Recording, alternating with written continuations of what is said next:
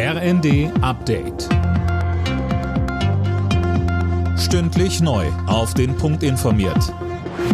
Ich bin Philipp Rösler. Guten Abend.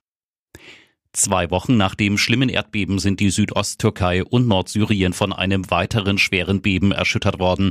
Es hatte eine Stärke von 6,4. Gebäude wurden beschädigt. Ob es neue Opfer gibt, ist noch unklar.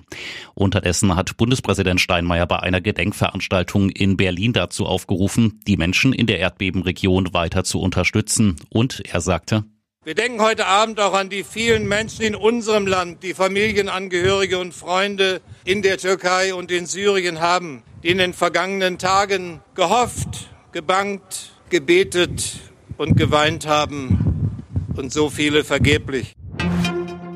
Mit diesem Besuch haben wohl die wenigsten gerechnet. US-Präsident Biden war heute in Kiew, um Solidarität zu zeigen und weitere Militärhilfe anzukündigen. Fabian Hoffmann. Und das nicht zu knapp. Weitere 500 Millionen Dollar umfasst das Paket. Darin enthalten sind unter anderem Munition und Panzerabwehrsysteme. Biden sicherte Zelensky die unerschütterliche Unterstützung der USA zu. Und es ist eben nicht nur die materielle Hilfe, sondern auch das wichtige Symbol, das die USA mit diesem Besuch senden, trotz Sicherheitsbedenken. Als die beiden Präsidenten eine Kirche in Kiew verließen, war in der Stadt wie so häufig Luftalarm zu hören.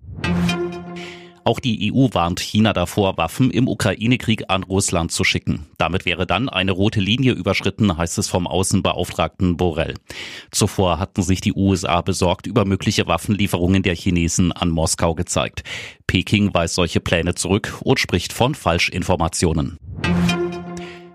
Köln, Düsseldorf oder Mainz. In vielen deutschen Städten sind heute am Rosenmontag wieder die Narren los gewesen. In den Karnevalshochburgen wurde ausgelassen gefeiert. Dazu gab es zahlreiche Mottowagen, die sich kritisch mit der Politik in Deutschland und der Welt auseinandersetzen. Alle Nachrichten auf rnd.de